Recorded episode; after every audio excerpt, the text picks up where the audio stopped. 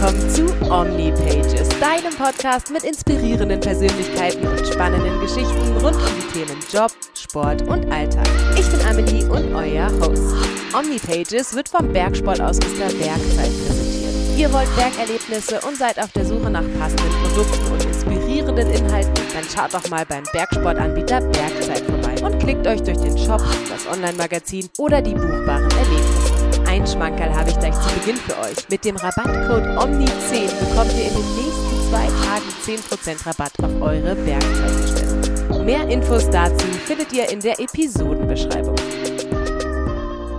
Wann habt ihr euch das letzte Mal euren Ängsten gestellt? Oder seid aus eurer Komfortzone ausgebrochen? Bei mir ist es auf jeden Fall schon ziemlich lange her. Ich hatte Höhenangst und habe dann mit dem Fallschirmspringen und Paragleiten begonnen. Irgendwie komisch. Meinem heutigen Gast ging es da aber ähnlich. Er hat sich 2006 seiner Höhenangst gestellt. Er hat sich dafür zwar keinen Fallschirm angeschnallt, aber er hat sich eine nur zweieinhalb Zentimeter breite Slackline unter die Füße gehangen und balanciert seitdem über Abgründe. Und nicht nur das, er hat mittlerweile fünf Guinness-Weltrekorde und viele weitere Rekorde aufgestellt. Um euch ein Gefühl für meinen Gast zu geben, 2019 lief er über die längste Slackline der Welt, über eine Distanz von zwei Kilometern. Er lief die längste Strecke mit Augenbinde die längste Slackline über Wasser. Er war der Erste, der sich von einem Eisfall zu einem anderen mit einer Slackline traute. Oder die höchste Highline bezwang. Aber lassen wir ihn selbst zu Wort kommen. Danke für deine Zeit, Lukas Irmler. Hallo Amelie, schön dass, wir, schön, dass ich dabei sein darf und schön, dass ich hier auch mal äh, mit dir ein längeres Gespräch führen darf, ein bisschen über mein Leben äh, berichten darf und es freut mich auf jeden Fall dabei zu sein hier bei Omi Pages. Bist du mal an deine mentalen Grenzen gestoßen in deiner Slackline-Karriere oder gab es eine Situation, die dich im Nachhinein weitergebracht hat oder die Grenzen verschoben hat? Es gibt einige Situationen, ähm, wo ich tatsächlich schon so an meine mentalen Grenzen gekommen bin. Eine, wo mental und physisch sehr nah beieinander lagen, ähm, ist definitiv mein Lauf durch den Vulkan äh, Misti auf äh, 5700 Meter in Peru, wo wir eine, äh, die höchste Highline der Welt eigentlich versucht haben. Und ich hatte 2013 ähm, schon mal die höchste Highline der Welt gemacht auf 5200 Metern. Und das war eine recht kurze Leine. Und deswegen hatte ich mir eigentlich vorgenommen, dass ich ganz gerne sozusagen nicht nur eine kurze Leine auf großer Höhe machen wollen würde, sondern einfach auch mal wirklich eine, sagen wir mal, ernstzunehmende Slackline, also eine lange Slackline, die mich auch normalerweise schon herausfordern würde in einer ganz großen Höhe sozusagen zu bewältigen. Dann kam noch dazu, dass ich diesen Vulkan entdeckt hatte, der äh, sozusagen immer noch auch aktiv war. Also da kommen zumindest Schwefeldämpfe raus und man hat so ein bisschen das Gefühl, dass das wirklich auch irgendwie so ein Tor zur Unterwelt ist. Und ähm, dieser Vulkankrater bot halt einfach die Möglichkeit, auf 5700 Meter Höhe eine 400 Meter lange Slackline aufzuspannen. Und das war für mich halt irgendwie voll der Traum, sozusagen so mehrere Herausforderungen eigentlich in einem zu kombinieren. Und ich habe dann aber halt auch merken müssen, dass das tatsächlich ein bisschen viel vorgenommen war und dass ich eigentlich beim Einstieg in die Highline, also nach dem Aufstieg auf diesen Berg und dem Aufbauen, eigentlich schon so erschöpft und so ähm, von der Höhe auch gezeichnet war, dass ich mich erstmal übergeben musste, was sicherlich auch zu einem gewissen Grad an den Schwefeldämpfen lag, aber es war einfach so die ungünstigste Ausgangsposition eigentlich, die man haben kann, um irgendwie eine lange und herausfordernde Slackline zu machen. Und als ich dann darauf gestartet bin, habe ich halt wirklich auch nach wenigen Metern schon meine Schultern angefangen zu spüren. Man musste ja die Arme hochhalten und das ist für den, den Schultermuskulaturapparat schon ein bisschen anstrengend, aber normalerweise spüre ich das halt nach ein paar hundert Metern und dort war es halt wirklich nach wenigen Schritten, dass einfach der Sauerstoff auch so weit gefehlt hat, dass meine Muskeln irgendwie schon angefangen haben zu krampfen und mein Kopf war einfach alles andere als klar. Also ich war total ähm, schwindelig eigentlich und wirklich auch von der mentalen Komponente habe ich eigentlich die ganze Zeit nur an den Abstieg gedacht und gar nicht an die Slackline vor mir. Das heißt, ich war eigentlich irgendwie nicht in der Situation, um sie zu genießen, sondern ich war irgendwie in der Situation ständig schon beschäftigt damit, wie komme ich hier wieder raus. Und ähm, das war definitiv so ein Moment, wo ich eigentlich komplett überfordert war mit vielem und wo ich dann aber auch irgendwie auf der Slackline ähm, mich nach wenigen Metern dann einfach gefragt habe, so hey, entweder du gehst jetzt sofort wieder zurück und das war's, oder du reißt dich jetzt zusammen, konzentrierst dich halt auf deine Atmung, konzentrierst dich auf deinen nächsten Schritt und schaust einfach mal, wie weit die Reise geht. Und da habe ich es dann wirklich schon ganz gut geschafft, einfach mich irgendwann auf diese Sache einzulassen und zu sagen, gut, jetzt ist nur die Slackline vor mir wichtig und alles andere erledigen wir später. Und ich weiß, ich habe einen gewissen Zeitslot, den haben wir uns sozusagen erarbeitet und in dem Zeitslot werde ich jetzt Slacklinen und diese Situation so gut wie möglich genießen, weil dafür bin ich hier. Und hast du diesen Schalter umgelegt bekommen? Wie weit bist du dann gekommen?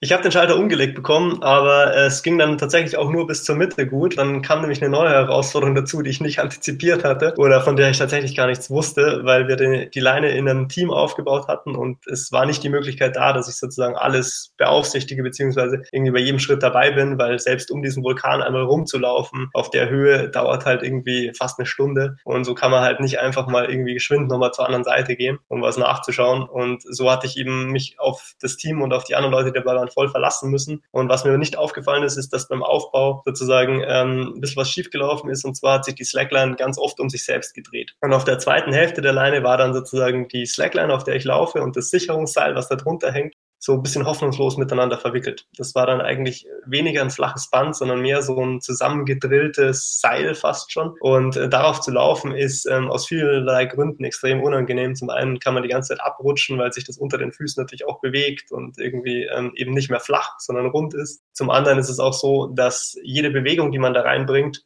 quasi total ungedämpft äh, sich fortsetzt in der Leine. Wenn da normalerweise das Backup in so Schlaufen drunter hängt, dann ist das auch so eine gewisse Schwingungsstabilisierung, die da ist. Und ähm, auf der zweiten, auf den zweiten Teil von der Leine war das quasi völligst äh, weg. Es war einfach nur noch so dieser eine Seilstrang. Ich bin bei jedem Schritt irgendwie so fast abgerutscht und ähm, hatte halt wirklich meine Mühe, überhaupt drauf zu bleiben. Und zu dem Zeitpunkt war ich aber natürlich auch schon aufgrund der anderen äh, hervor, äh, vorgehenden Sachen halt so physisch und auch psychisch äh, platt, dass ich eigentlich halt wirklich an dem Moment aufgegeben hatte, weil ich wusste, das, das wird nix. Und ähm, abgelenkt durch all das und abgelenkt auch durch meine negativen Gedanken ist es dann natürlich recht schnell passiert und ich bin abgerutscht und in die Sicherung gefallen.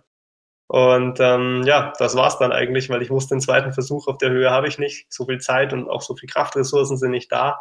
Und da ist dann schon sozusagen ein bisschen dieser Traum zerplatzt, den ich mir eigentlich über Jahre aufgebaut hatte. Eben und eigentlich wirklich am allerletzten Moment. Ne? Ich bin eigentlich ja schon über die Hälfte des Weges oben auf den Berg gegangen gewesen und dann war es aber auf einen Schlag vorbei. War dieser Schlüsselmoment für dich auf dem Vulkan was, wo du dann bei anderen Projekten gemerkt hast, hey, kurz stehen bleiben und mal nach rechts und links schauen oder kann man das nicht machen? Das kann man oft erst dann machen, wenn man es einmal geschafft hat. Also bei Slacklines ist es oft so, dass man einmal rüberläuft und schon so ein bisschen im, im, im Send-Mode ist, so im Tunnel ist und man will es jetzt schaffen, weil das ist ja das Ziel, wofür ich gekommen bin. Und wenn man es dann glücklicherweise recht schnell schafft, dann ist natürlich der, immer noch der Rückweg da. Also sozusagen, man muss meistens wieder zu dem Ort zurücklaufen, wo man hergekommen ist. Und auf dem Rückweg hat man dann meistens schon genügend Zeit, sich wirklich mal umzublicken und auch mal irgendwie einen Blick zur Seite zu riskieren. Also man stellt sich dann seitlich auf die Slackline, schaut doch mal runter. Und ich sag, inzwischen ist es für mich tatsächlich auch so geworden, dass ich bei ganz vielen Slacklines es mir gar nicht mehr so wichtig ist, ähm, jetzt da unbedingt in einem Go auf die andere Seite zu laufen, sondern dass es mir eigentlich viel wichtiger geworden ist, die Umgebung, ist die Szenerie, wo ich unterwegs bin, einfach gebührend zu genießen und auch die Slackline sozusagen so in ihrer